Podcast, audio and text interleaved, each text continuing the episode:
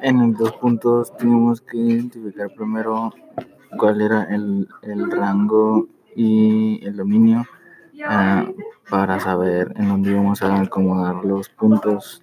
Eh, ya después de que lo encontramos y acomodamos cada punto salía para dónde teníamos que hacer la línea y eh, en este igual también si eran líneas infinitas y tenías que hacerlo para el lado opuesto.